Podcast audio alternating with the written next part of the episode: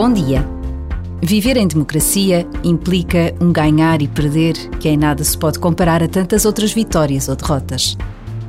Porque o que está em causa neste viver em democracia é a real possibilidade de concretizar os valores que se professam em defesa da vida dos outros.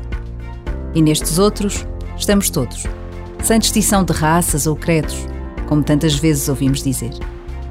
Por vezes, basta a pausa de um minuto para refletirmos sobre o valor inestimável da democracia e agradecermos a Deus que assim seja.